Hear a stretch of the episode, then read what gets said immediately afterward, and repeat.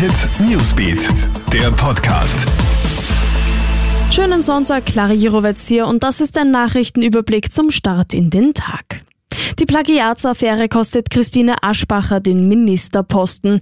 Die Familien- und Arbeitsministerin ist gestern Abend zurückgetreten, nachdem ein Plagiatsgutachter schwere Vorwürfe gegen sie erhoben hatte.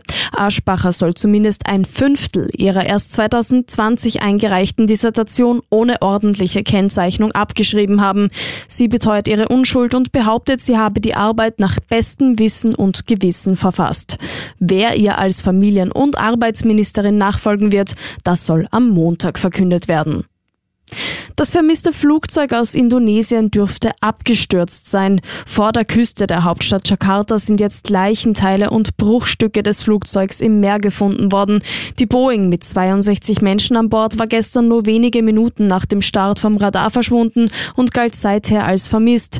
Innerhalb von einer Minute hatte die Maschine über 3300 Meter an Höhe verloren.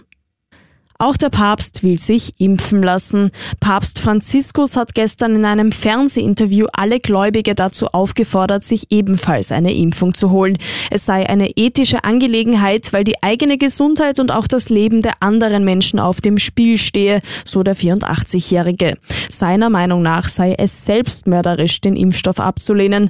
Das ganze Interview mit dem Papst soll heute Abend im Fernsehen ausgestrahlt werden. Alle Updates checkst du dir stündlich im Kronehit Newsbeat sowie online auf kronehit.at. Ciao und bis bald. Kronehit Newsbeat, der Podcast.